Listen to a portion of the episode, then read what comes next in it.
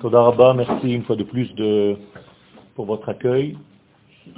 Nous sommes euh, très proches de Pesach, mais nous sommes déjà dans le mois de Nissan.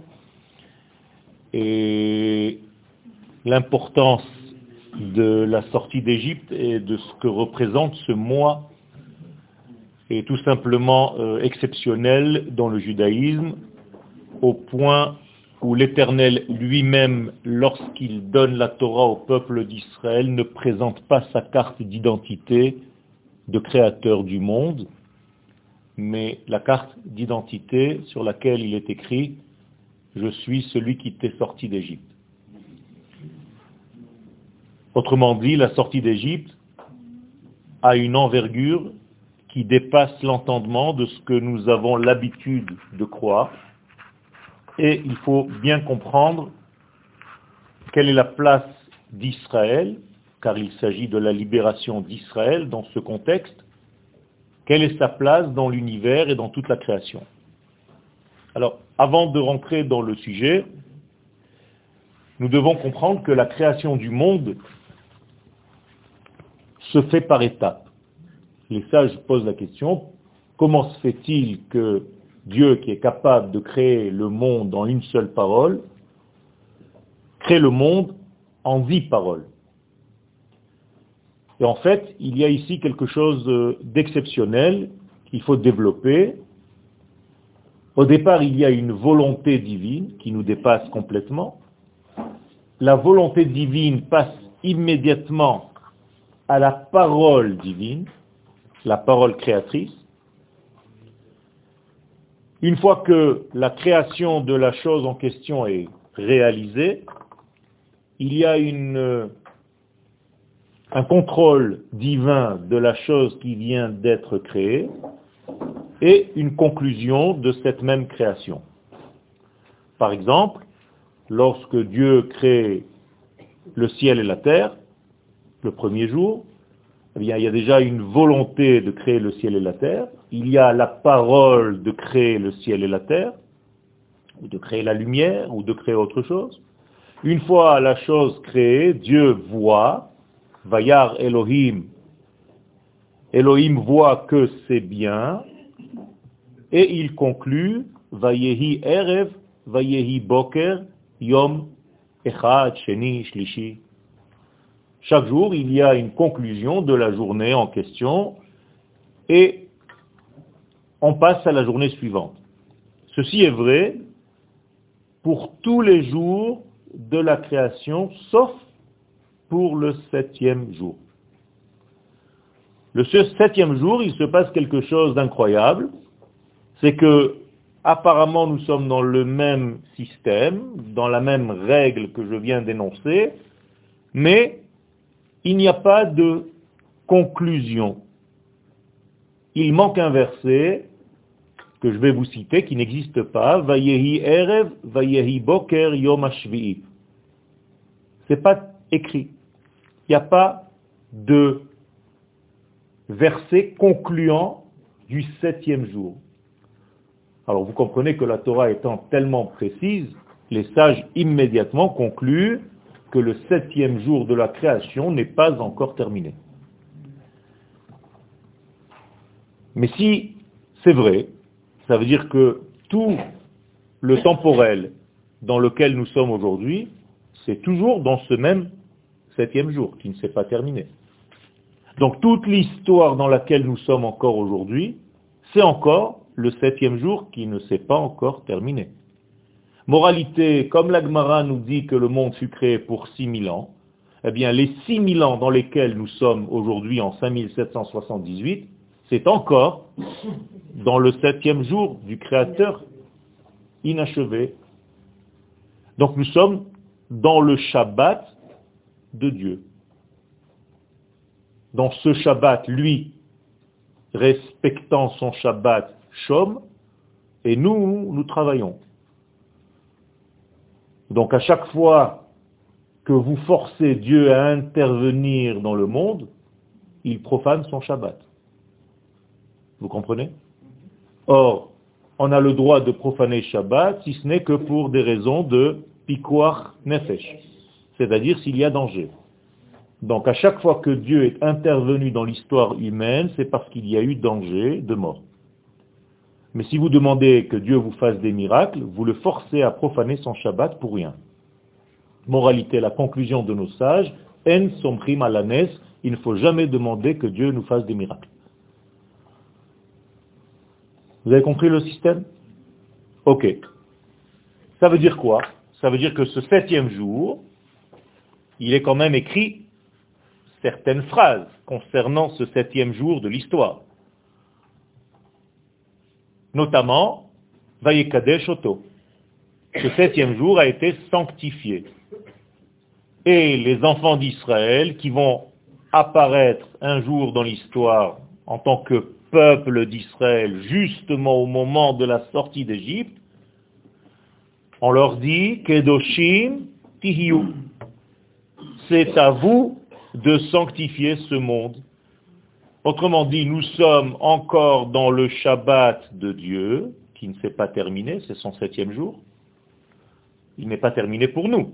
Lui, il est déjà dans son Shabbat. Et nous, nous sommes là pour sanctifier ces six mille ans qui sont encore dans ce grand Shabbat de Dieu, dans ce septième jour. Et une fois l'histoire humaine terminée et la sanctification d'Israël de la notion de temps, d'espace et d'être, eh bien, nous attendons un verset qui clôture et qui dira, j'invente un verset, va kedoshim, et ils étaient saints, va erev, va boker yom Ce fut un soir, ce fut un matin, septième jour ou jour sept. Et là, on passe au huitième jour. C'est-à-dire on monte de niveau. Qu'est-ce que c'est que passer au huitième jour? Eh C'est passer dans un monde où le temps n'est plus celui que vous appréhendez aujourd'hui. Car le huitième degré est hors du temps. Le temps étant basé sur le chiffre 7. Le chiffre 8 nous interpelle et nous fait monter dans un monde qui dépasse les critères naturels. Ce n'est pas par hasard qu'en hébreu, le chiffre 8, shmoné, ce sont les mêmes lettres que le mot neshama, ou bien shemen, l'huile. C'est pour ça que l'huile flotte, c'est au-dessus de tous les liquides. Et donc nous sommes dans une préparation du huitième degré. Or, il y a quelque chose d'incroyable, c'est que ce huitième degré, alors que nous n'avons pas encore terminé le septième jour, est déjà mentionné dans la Torah. Bizarre. On n'a pas terminé le septième jour et Dieu nous parle déjà du huitième jour. Quand est-ce qu'il nous parle du huitième jour Justement, Rosh Chodesh Nissan. Et le jour, le premier jour, cette année c'était Shabbat, Dieu l'appelle dans la Torah le huitième jour. D'après ce que je viens de vous dire, le huitième jour, étant donné qu'il est hors du temps, comment est-ce possible qu'il soit dans le temps Mais c'est pour nous dire quelque chose de très secret, c'est que le premier jour du mois de Nissan, donc la tête, l'essence, la matrice du mois de Nissan est en dehors du système des lois de la nature. Et si c'est la tête du mois de Nissan, ça veut dire que tout le mois de Nissan a la même connotation, la même, les mêmes caractéristiques. Donc, c'est le mois qui, par excellence, va être capable de quoi? De libérer tous ceux qui sont enfermés dans un système avec des lois naturelles. Autrement, si un jour Dieu veut faire sortir le peuple d'Israël d'Égypte, il va choisir quel mois? Le mois où justement on peut dépasser la nature. Puisque c'est déjà un mois qui est de l'ordre du chiffre 8 au-delà de la nature. Moralité, conclusion intermédiaire, Dieu a créé un mois au moment de la création du monde qui est doté de par sa nature, intrinsèquement, de la capacité à dépasser les lois naturelles. Est-ce que c'est prouvé? Oui. La sortie d'Égypte, c'est un dépassement total des lois naturelles. C'est-à-dire que Dieu lui-même qui a créé la nature avec ses lois, peut lui-même annuler les lois de la nature pour faire sortir le peuple qu'il a lui-même choisi. Donc nous avons un mois de Nissan qui est composé de plusieurs degrés.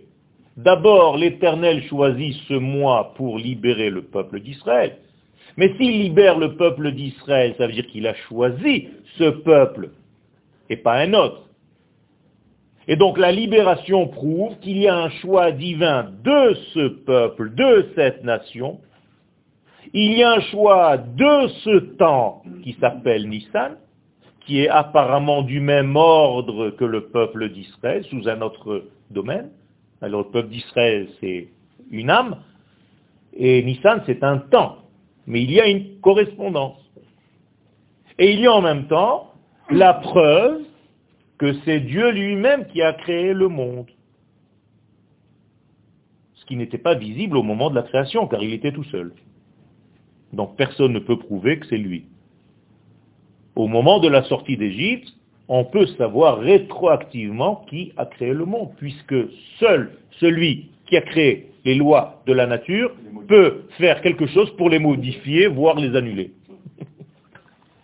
Donc nous avons gagné déjà trois choses au moment de la sortie d'Égypte. Dieu se dévoile comme créateur du monde.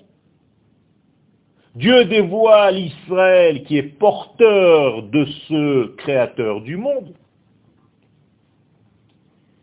Et Dieu nous dévoile un temps qui restera à jamais un temps dans lequel nous, vous, allez pouvoir vous libérer, vous libérer de tout ce qui vous embête dans la vie. Alors l'ensemble des embêtements de la vie, comment ça s'appelle en hébreu? Paro. Paro, ce n'est pas le nom d'un roi. En hébreu, hafra'a, embêtement c'est-à-dire les hafria, déranger, c'est la racine du mot paro.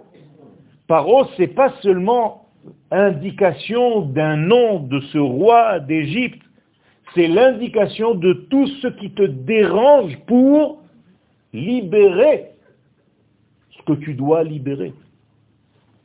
Alors certes, nous sommes sortis d'Égypte, mais qui a été libéré d'Égypte? Des individus? Non, une nation. Attention, c'est un peuple qui est sorti d'Égypte. Pourquoi je tiens à préciser ce point essentiel? Parce que je suis en train de vous donner en fait une clé. Si vous voulez vous libérer de vos propres prisons, de vos propres dérangements dans la vie, vous ne pouvez pas le faire en tant qu'individu. Car jamais on est sorti d'Égypte en tant qu'individu. C'est seulement ceux qui ont compris qu'ils étaient un peuple qui sont sortis. Clé numéro 4. Je ne peux sortir de mes prisons que si j'ai pris conscience que je suis un peuple. Si j'ai l'impression que je suis un juif individuellement parlant, je reste toute ma vie en prison. Et c'est toujours le même roi. Paro, Afraa, Mafria, celui qui me dérange et qui m'empêche de révéler en fait l'étincelle divine qui est en moi, qui s'appelle ni plus ni moins que Israël. Vous comprenez que nous sommes dans un autre registre. Il faut arrêter de croire que la sortie d'Égypte, c'est une histoire d'un peuple d'esclaves qui est sorti parce que vous avez vu des films. Il s'agit ici de quelque chose de beaucoup plus profond. Et si vous ne comprenez pas ce message qui est tellement profond, eh bien vous allez rester toute votre vie à fêter Pessah, mais en réalité, comme disent les Américains, ça vous passe au-dessus de la tête, passe over. Ce n'est pas ça Pessah, Rabotai. Pessah, c'est pas seulement qu'est-ce que tu as fait à manger, qu'est-ce que tu as préparé, j'ai commencé mon ménage, j'ai pas terminé. Jusqu'à quelle heure ça a duré ton céder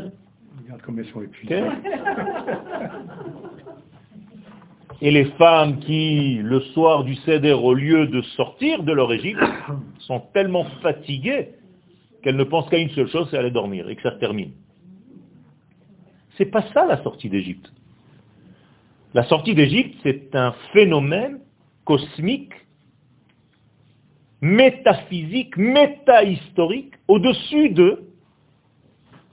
Et si vous ne prenez pas le soin d'approfondir cette notion, eh vous allez rester malheureusement au niveau de l'histoire que vous racontez aux enfants qui n'ont même plus ni le temps ni la patience de vous écouter parce qu'ils se disent, ils nous racontent toujours les mêmes blagues on s'en fiche de tout ça, quand est-ce qu'on mange?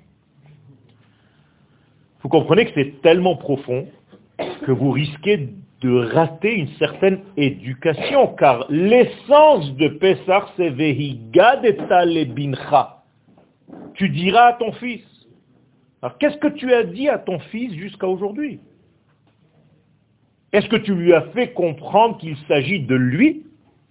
Ou bien d'une histoire du passé d'il y a 2448 ans. C'est pas ça la sortie d'Égypte. Est-ce que l'abdika du Hametz que vous faites la veille de Pessah, c'est l'abdika du Hametz dans vos maisons?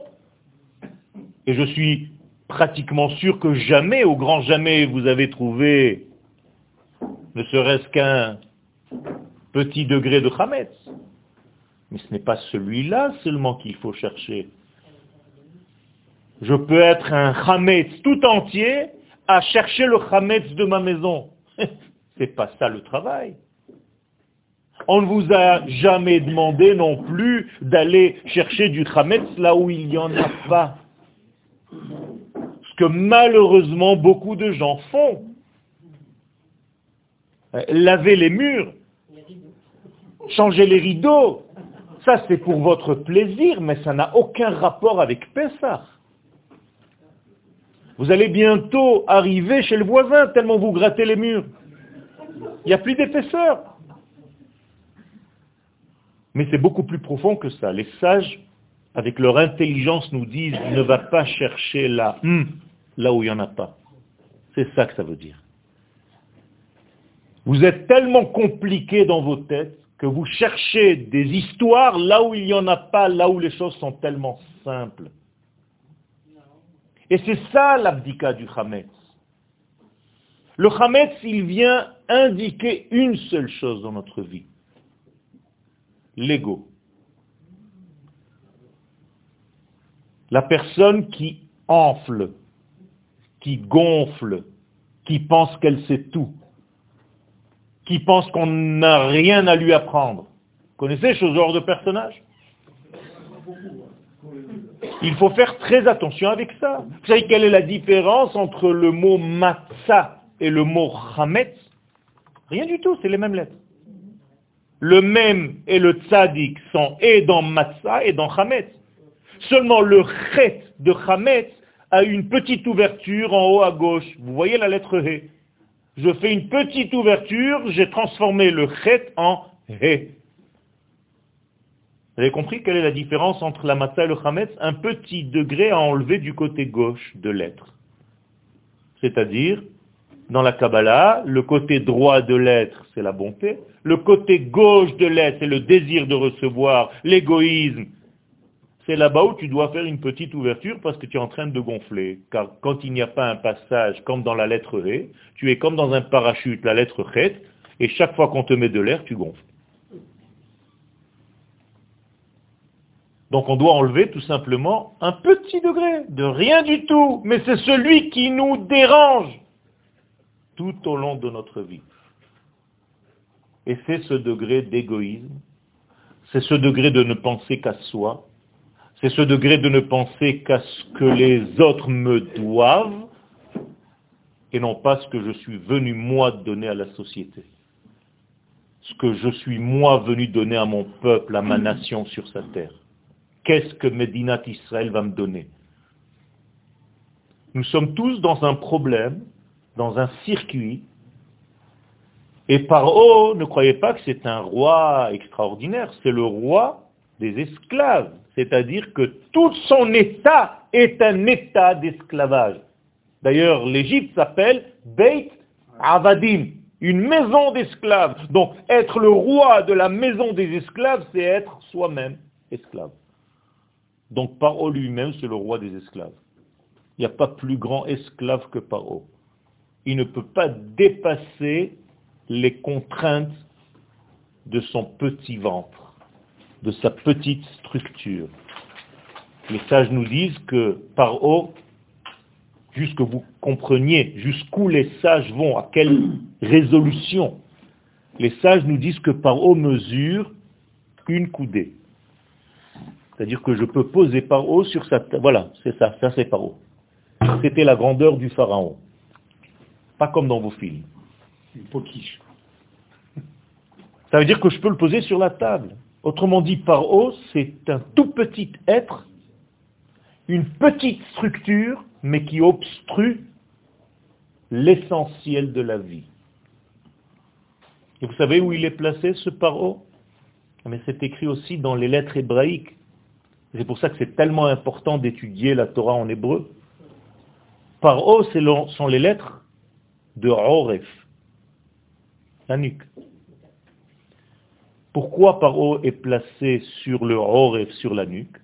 Parce qu'en réalité, c'est là où commence la circulation des données qui se trouvent dans nos têtes pour arriver à des réalisations, à des applications au niveau de nos mains. Regardez le corps humain. Il est incroyablement réfléchi par l'éternel. Notre tête est ronde, notre corps est directionnel, et entre la tête et le corps, il y a un cou.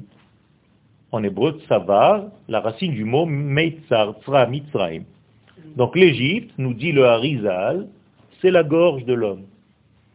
D'ailleurs, dans cette Égypte, il y a tout ce que nous devons avoir. Par haut, la nuque, et nous avons les trois qui sont sous son emprise. Sarhatabachim, celui qui fait à manger. Saramashkim, celui qui donne à boire. Et Saraofim, celui qui fait en réalité le passage du sang du cerveau au corps. Vous voyez, ce sont des noms de code de trois personnages, avec par haut quatre, qui sont tout simplement autour de notre gorge, qui nous prennent à la gorge et qui nous empêchent de passer du monde circulaire de notre tête pour une réalisation quelconque dans notre vie. Je vous résume. On ne vous laissera jamais réaliser vos rêves. Chaque fois qu'un rêve veut sortir et devenir une réalité, il y a un petit pharaon, un embêteur, un dérangeur qui vient vous embêter. Comment ça s'appelle dans le langage de la Bible? Kol haben hayilod hayeora tashlichuhu. Chaque fois que tu as un enfant qui va naître en Égypte, on le remet dans l'eau, on le noie. Traduction au niveau de la pensée humaine, à chaque fois que tu as une naissance d'un nouveau projet dans ta vie, une projection dans quelque chose, eh bien on va l'étouffer, on va la noyer, cette idée, avant qu'elle naisse. Et donc si vous n'arrivez pas à traduire vos pensées en actes, eh bien vous êtes en Égypte. Baruch Hashem, tous ceux qui sont ici, ce n'est pas le cas. Vous avez déjà la force de traverser le plus grand des pharaons et ne plus rester dans les pays d'exil où vous étiez. Parce que c'est ça sa volonté. La volonté de Paro, c'est que le peuple d'Israël ne sorte pas de son idéologie, de sa spiritualité, j'adore ce nom, il ne veut rien dire, pour devenir quelque chose de concret, de réel. Autrement dit, reste un bon juif en exil, monte une yeshiva en Égypte, ou à Paris, ou à New York, et reste-y. Mais c'est exactement ce qu'on aurait pu faire en Égypte. Pourquoi Dieu nous demande de sortir d'Égypte Si on avait pu monter une yeshiva là-bas, et c'était le cas, on aurait dû rester. Il y avait des restaurants cachers en Égypte. Il y avait des écoles juives en Égypte. Pourquoi faut-il sortir? Dieu n'est pas religieux Non. Dieu est national. Il ne veut pas que vous fassiez de la religion, car la religion, tu peux la faire n'importe où dans le monde. Mais être une nation, tu ne peux que sur ta terre. Et donc le but même de la sortie d'Égypte, c'était d'arriver sur la terre d'Israël. Et c'est dit, Veitzalti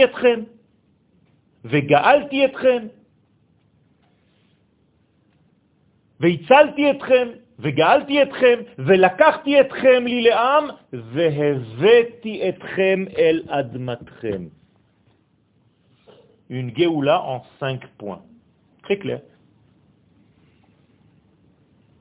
Dieu nous dit, je vous sors, je vous rédompe, je vous libère pour que vous veniez sur la terre. Pourquoi faire Parce que c'est seulement à partir de cette terre que vous allez pouvoir commencer à jouer votre rôle dans l'histoire humaine.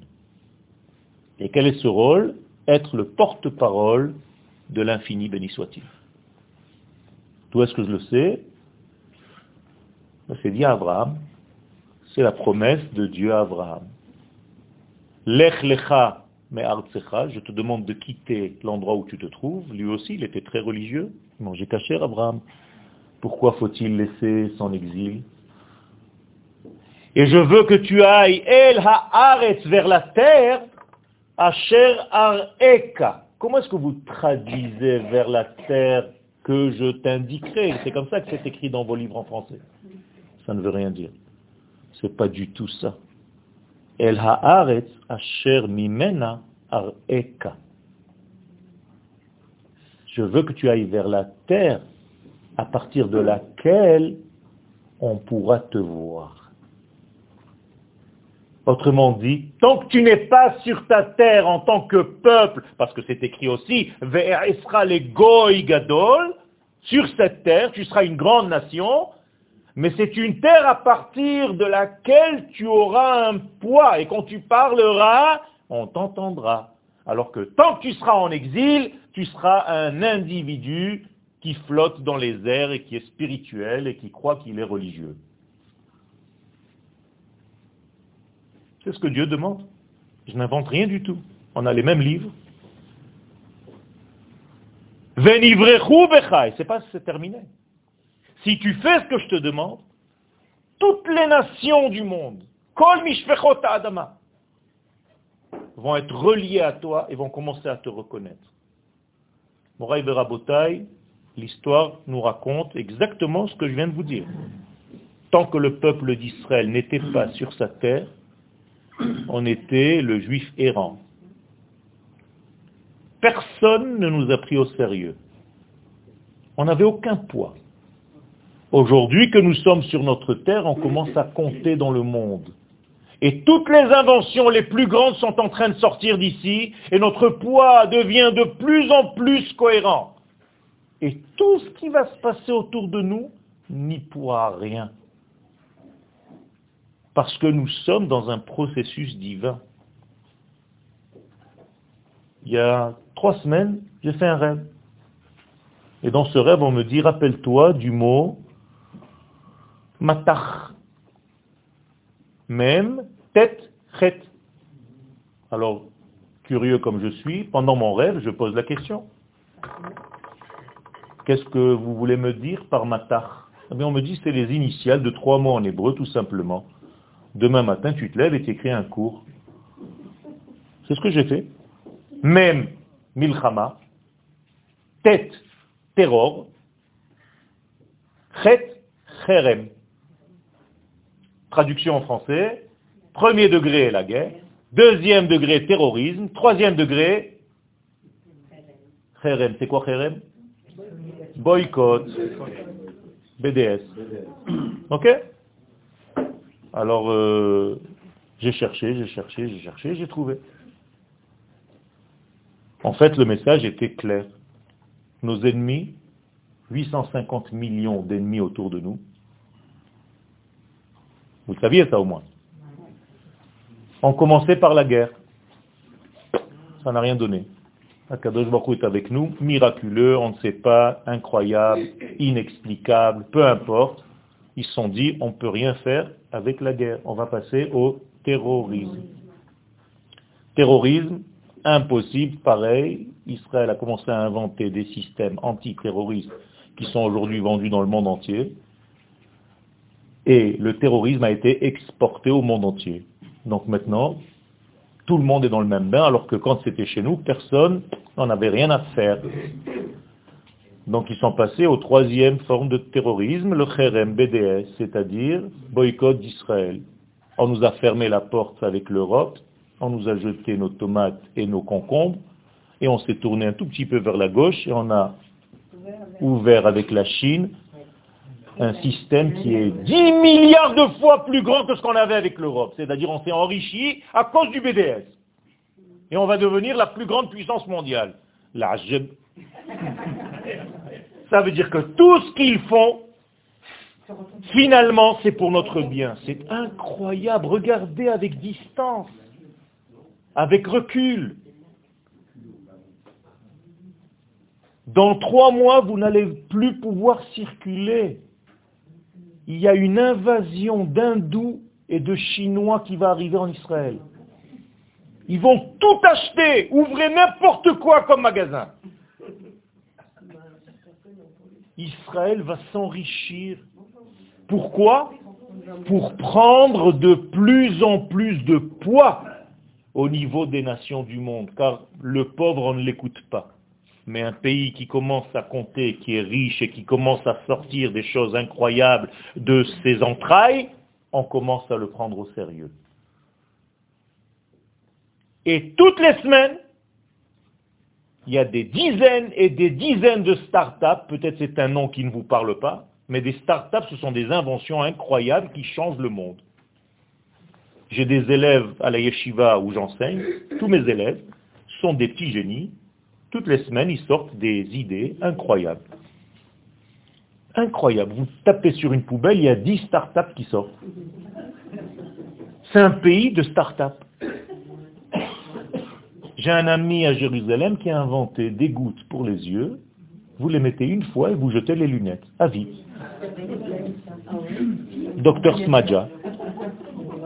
À vie.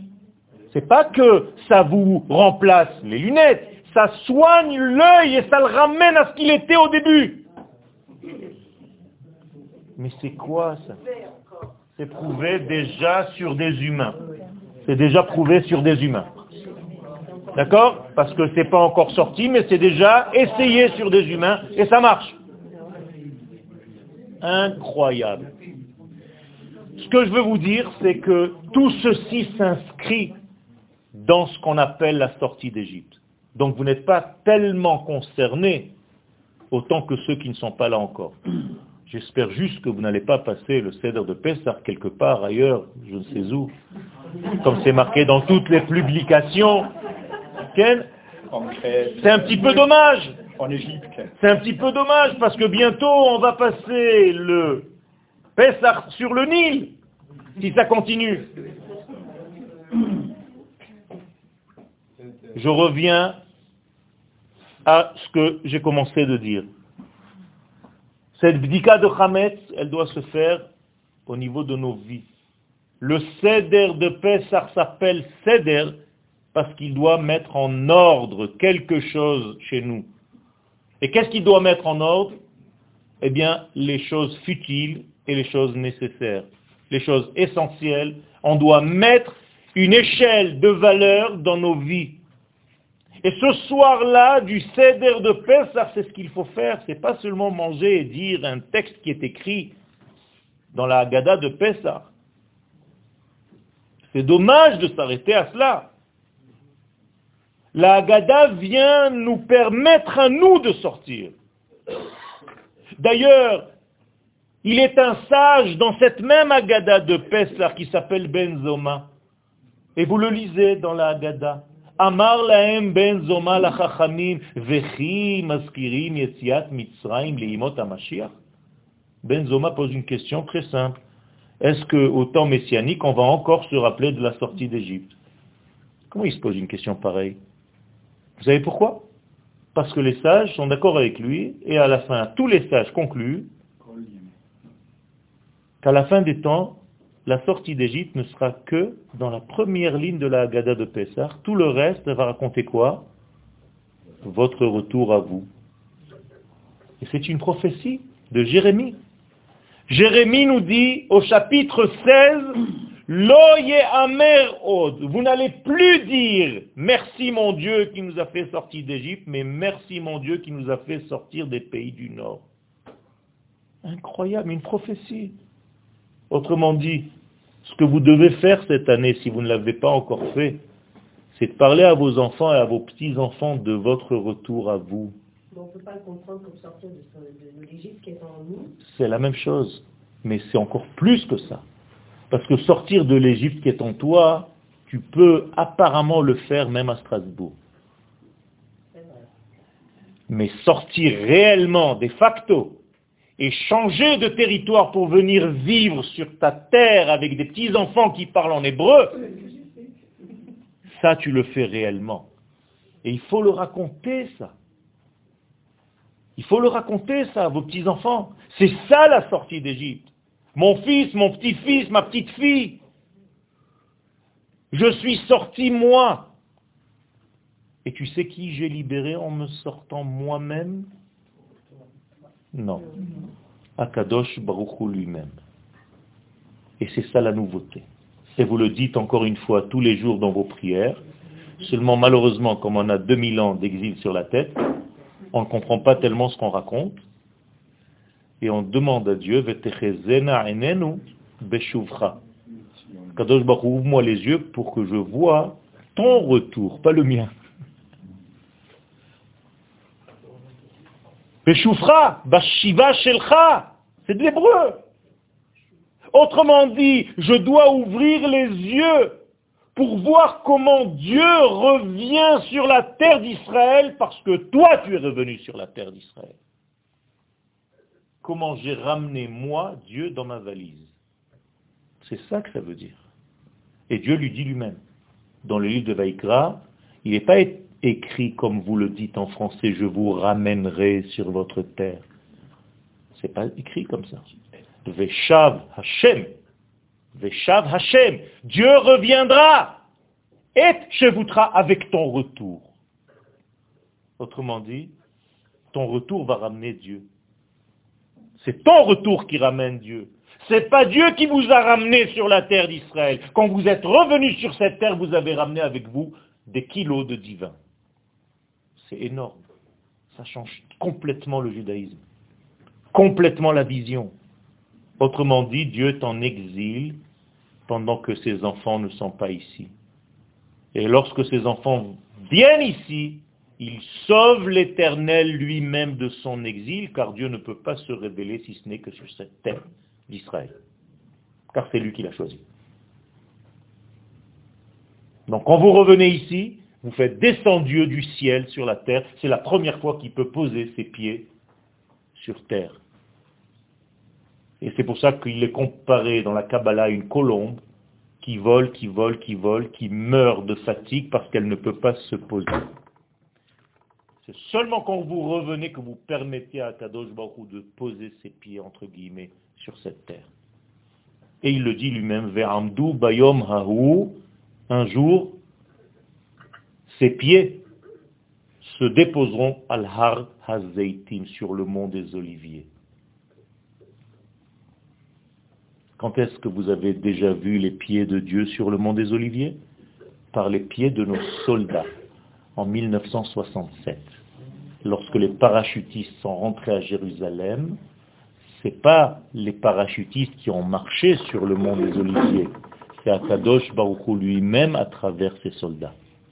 Comprenez comment l'histoire juive, c'est en réalité l'histoire du divin C'est la même histoire. C'est l'histoire de Dieu racontée à travers des acteurs, les acteurs que nous sommes, nous, le peuple d'Israël. Mais si vous ne comprenez pas tout ça, votre céder de Pessah de... Vous comprenez? Quand j'étais en France, je devenais fou, mais fou. Un mois entier, j'entendais des émissions à la radio comment cachériser la poignée d'un couteau. Ça existe toujours. Mais, mais c'était d'un degré, mais de débilité De débilité, j'ai jamais entendu ça Monsieur Rabin, comment je catérise les poignées Vous comprenez comment on peut rater notre Pessah en faisant attention à, à la poignée d'un couteau, mais en étant complètement dans l'exil à rater son Pessah parce que mon assiette est cachère avec une matzah qui est pas chrouilla, avec un cantor qui va me chanter pendant... Mais où tu le fais tout ça? C'est en Chypre, à Chypre ou je ne sais pas où. Qu'est-ce que tu fais? On a tout inversé. Le futile et l'essentiel. Vous mangez tous cachère à Pessah, ne vous inquiétez pas.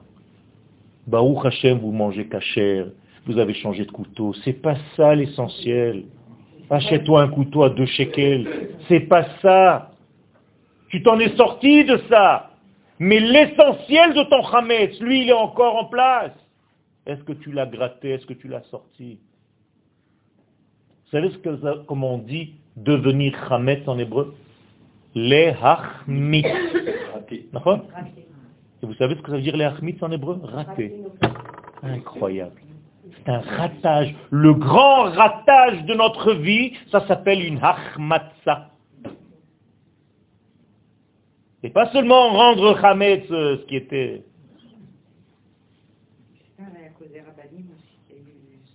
C'est à cause d'un ensemble entier qui nous a mis les caméras sur quelque chose qui en réalité, tous les projecteurs étaient là-bas. Ça me rappelle une histoire de ce fameux copain qui a perdu un diamant. Vous la connaissez? Il y a un tas de sable énorme et il demande à tous les gens du quartier de venir l'aider. Et il cherche le diamant, il cherche le diamant, il cherche le diamant et tous les gens du quartier pendant deux semaines, jusqu'au moment où le tas de sable n'est plus que rien du tout. Et il ne reste que son meilleur ami. Et son meilleur ami, qui ça fait déjà deux semaines, trois semaines qu'il est avec lui en train de chercher, lui dit, dis-moi Moshe, ton diamant, tu l'as perdu ici Il dit, dit non, je l'ai perdu là-bas. Il dit, mais pourquoi tu cherches ici? Il dit, c'est le seul endroit où il y avait un lampadaire.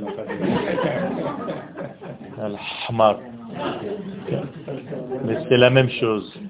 Là où on veut vous éclairer en réalité, vous mettre un projecteur, on tombe tous dans le panneau.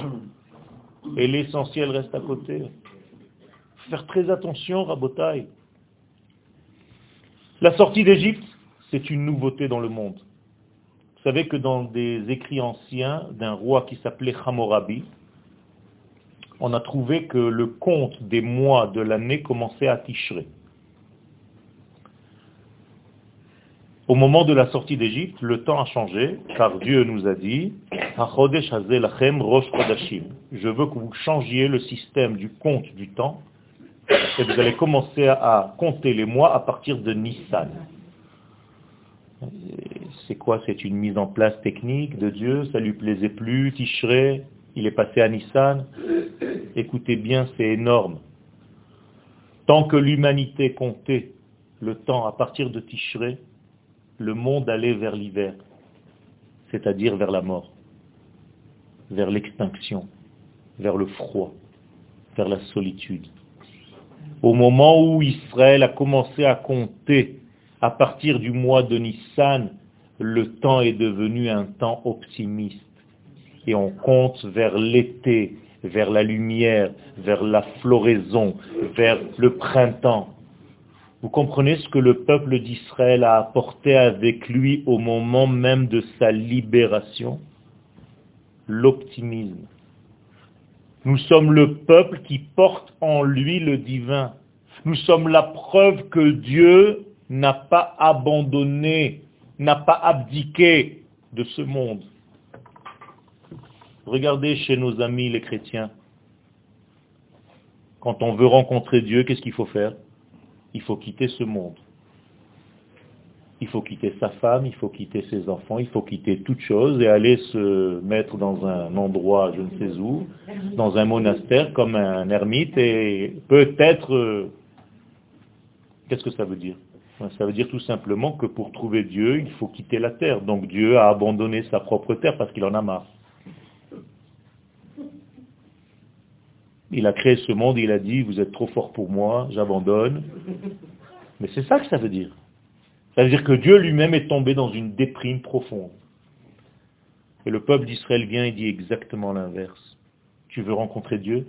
Tu vas manger, tu vas boire, tu vas te marier, tu vas avoir des enfants, tu vas avoir des plaisirs de ce monde, et tu vas faire descendre Dieu ici. Ça veut dire quoi? Ça veut dire que Dieu n'a non seulement pas abandonné ce monde, mais il y revient sans arrêt à travers nous. Nous sommes les porteurs du message divin. Nous avons une responsabilité vis-à-vis des nations. C'est ça qui a été prouvé à la sortie d'Égypte. Pourquoi Dieu sauve Israël et tue l'Égyptien? Pourquoi? Parce que l'Égyptien voulait dire que c'était lui le peuple que Dieu avait choisi. C'était lui l'aîné d'un Dieu s'il existe. Et Dieu dit au Pharaon, attention, tu joues un jeu dangereux. Si tu te prends pour l'aîné de l'infini, tu devras supporter sa lumière.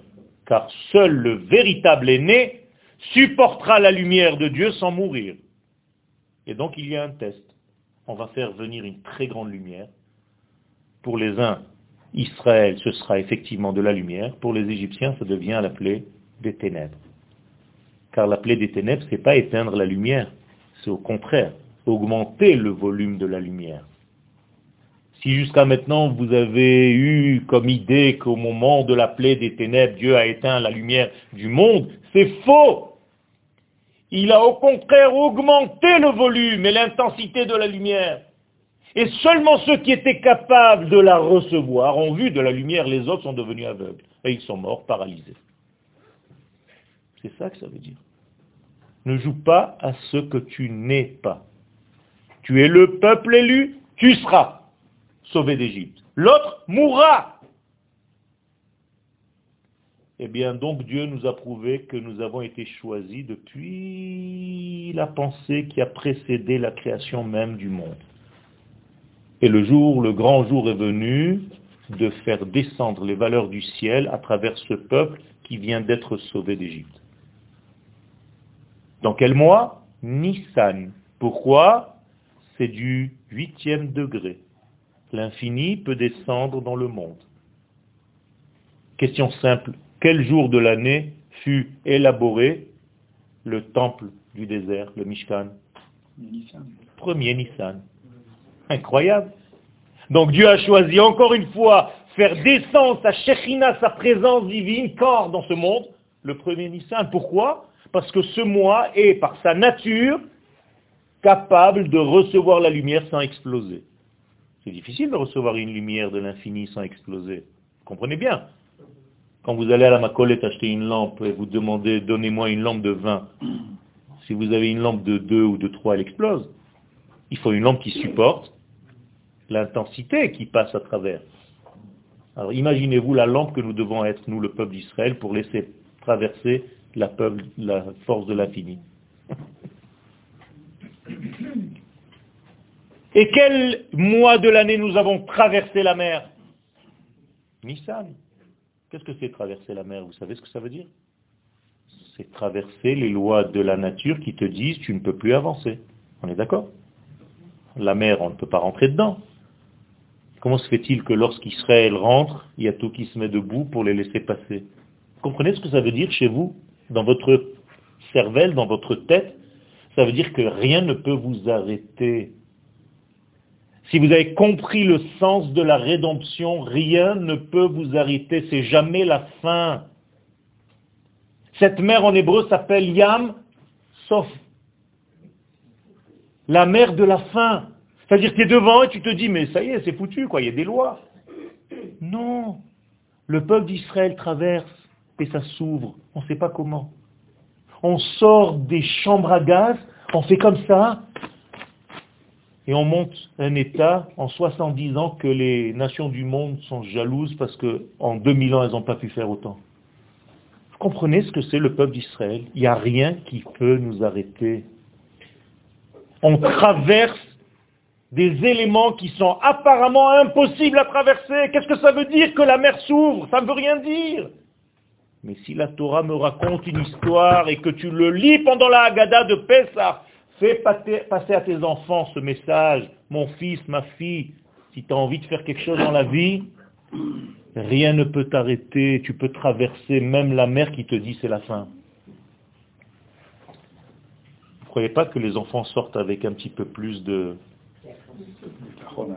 de force et de, de bagage que de leur raconter des histoires que le grand-père, il était avec un baluchon en train de sortir de... Non mais franchement. Et je vais terminer en vous rappelant à quel moment le monde fut créé. Quel mois le monde fut créé? Nissan. Vous saviez ça? Il y a une marloquette dans la Gemara entre Tishré et Nissan, Rabbi Eliezer, Rabbi Yoshua. Et en réalité, il n'y a pas de contradiction entre les deux, puisque Rabbi Eliezer parle de la gestation du monde. Harat, Herayot, Hayom, Harat Olam. Vous dites ça à Rosh Hashanah, C'est pas Hayom, Briat Haolam. Aujourd'hui, nous sommes dans la grossesse du monde. Or, l'accouchement du monde a eu lieu à Nissan. Encore une clé. Le mois qui n'existait pas encore au moment de la création, mais qui par la suite portera le nom de Nissan, que Dieu a choisi pour créer le monde, c'était Nissan. Pourquoi? Apparemment, c'est le mois le plus adéquat à traduire les idées de l'infini pour en faire de la matière. Traduction encore une fois pour nous, c'est le mois où tu peux prendre tous tes grands idéaux et les amener et les faire aboutir dans ce monde. Transforme ton idée en acte réel. Transforme tes besoins en réalité. Traduis tout ce que tu as rêvé dans ta vie de faire, fais-le maintenant. C'est le mois le plus approprié à réussir à transformer un esprit en matière. Et nous avons le plus grand des professeurs, c'est Dieu lui-même qui le fait pendant le mois de Nissan. Et il nous dit, faites comme moi. Si vous avez de grandes réalisations, faites-les maintenant. C'est ça que ça veut dire. Tout ça, c'est sortir d'Égypte. Sortir d'Égypte, c'est sortir du monde circulaire de la tête, dont je vous ai parlé tout à l'heure, pour arriver au pied, à la réalisation, aux mains, et c'est pour ça que nous posons, nous les hommes, les tfilines de la tête à l'endroit où par haut est censé nous déranger. C'est-à-dire que nous mettons sur par haut un petit point, on lui dit, mon petit pharaon, tu fais que 40 cm de haut, tu vas pas nous embêter. Et si tu veux nous embêter, on va faire un circuit qui va te contourner. On va prendre les deux idéaux les lanières qui sont sur mon cerveau droit et l'autre lanière sur mon cerveau gauche, avec le message divin que j'ai reçu dans mes boîtiers qui sont séparés en quatre parties car ils écrivent le nom du tétragramme Yutke Vavke. Et si tu veux nous embêter, eh bien, on va prendre deux chemins, les deux lanières qui vont descendre le long de notre corps pour réaliser ce que toi tu viens nous bloquer. Et c'est pour ça que nous avons les tfilines de la main. Et il ne faut pas parler entre les tfilines de la main et les tfilines de la tête pour ne pas séparer ma pensée et mes actes. Pour qu'il n'y ait pas de coupure entre ma pensée et mon acte. C'est énorme, Rabotai. Le judaïsme est tellement fort et tellement beau que rien ne peut nous arrêter. Il y a un membre du corps qui est essentiel. Ce soir-là, c'est la bouche. On fait tout avec la bouche le soir de Pessah. On va raconter la Haggadah, on va boire, on va manger, la matzah, le vin, on va dire le halel, on va dire la Haggadah, tout est avec la bouche. Et d'ailleurs, la fête s'appelle la bouche qui parle, ça. Et même la Haggadah veut dire parler, les Hagid, acheminer. Donc nous avons en réalité quelque chose d'essentiel qui est déjà la première réalisation de notre vie. C'est la bouche, c'est le verbe. Libérer ce que vous avez à l'intérieur d'abord en mettant des mots. Si vous n'êtes pas capable de dire, de mettre des mots sur ce que vous pensez, c'est que vous n'êtes pas encore capable de passer à l'acte. Vous comprenez ce que je suis en train de dire? Il y a trois degrés à traverser. La pensée, la parole et l'acte. Si vous voyez que c'est bloqué au niveau de la parole, ne passez pas tout de suite à l'acte. Il faut d'abord soigner la parole. Et la parole qui est bloquée, ça s'appelle P-Ra. Encore une fois, les lettres du mot parole. Et P-Sach, c'est la bouche qui s'est ouverte et qui est capable de parler et d'apporter la vie. Et c'est pour ça que nous disons tous de faire une psychothérapie de groupe le soir de Pessah et on parle, on est obligé de parler. Et ceux qui ne parlent pas, il faut leur ouvrir la bouche. Ouvre-lui la bouche pour qu'il parle parce qu'il est en train de se soigner. C'est une psychothérapie. Et donc cette psychothérapie passe par le verbe, et plus on parle, il se bonifie lui-même parce qu'il a exprimé sa pensée d'abord par son verbe. Et donc, cette fête-là, nous avons un degré essentiel qui s'appelle le Magid. C'est là où on dit la Gada. Et guide en hébreu, ça vient du terme en français guider. Car les guidim en hébreu, les tendons, c'est ceux qui guident en réalité, qui font circuler tous les degrés qui sont au niveau de la pensée pour devenir des actes. Donc la Haggadah de Pessah, ce n'est pas seulement une diction, mais un acheminement de toutes les valeurs que vous avez dans votre tête pour que ces valeurs arrivent au niveau des pieds. Donc je vous inverse tout le système. L'Égypte, c'est la tête. La terre d'Israël, c'est les pieds. Et ceux qui ne sont pas encore arrivés sur cette terre, ce sont des têtes ambulantes sans jambes. Et ce n'est pas par hasard que les explorateurs qui sont restés coincés dans le désert s'appellent ceux qui ont peur des pieds, Meraglim. C'est-à-dire ils n'ont pas la conscience qu'il faut vivre leur Torah. La Torah n'est pas sur la tête ni dans la tête. La Torah, elle est dans la vie, dans l'acte. Il faut manger la Torah, la digérer et la vivre complètement. Mais j'espère que ces quelques mots qui sont en réalité presque aucune ligne de ce que j'ai écrit ici. Je suis désolé, mais en réalité, plein de numéros. c'est pour ça qu'on appelle ça un prétexte. C'est pas ma langue natale, alors je peux jouer avec les mots en français. D'accord? Donc, Bezat Hashem Kakadosh Baruch nous ouvre ces portes-là, qu'on prenne conscience de comment sortir d'Égypte, de ce que veut dire réellement cette sortie d'Égypte, et de réaliser, et vous êtes en train de vous réaliser, parce que vous avez aussi aujourd'hui ici, Baruch Hashem, des enfants et des petits-enfants. Vous avez laissé des traces sur cette terre, Baruch Hashem. Et s'ils ne sont pas encore ici, il faut les ramener au plus vite. Nous sommes en train de clôturer l'histoire humaine. Et Bezrat Hashem, nous sommes des acteurs de cette histoire et non pas des spectateurs à 4000 ou 5000 ou 10 000 ou 15 000 kilomètres avec une télévision interposée. Nous sommes réellement ici, nous sommes dans la souffrance, mais nous sommes aussi dans les joies de notre terre. Et cette année, Dieu nous appuie une fois de plus le jour de notre indépendance. Pour ceux qui n'ont pas encore compris que c'était un jour de sainteté, il nous dit, je vous redonne encore une chance. On va faire passer même l'ambassade de Jérusalem ce jour-là.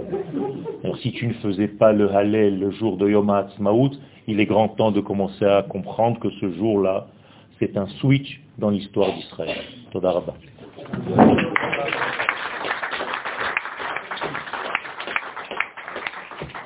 Merci Rav Banarouche.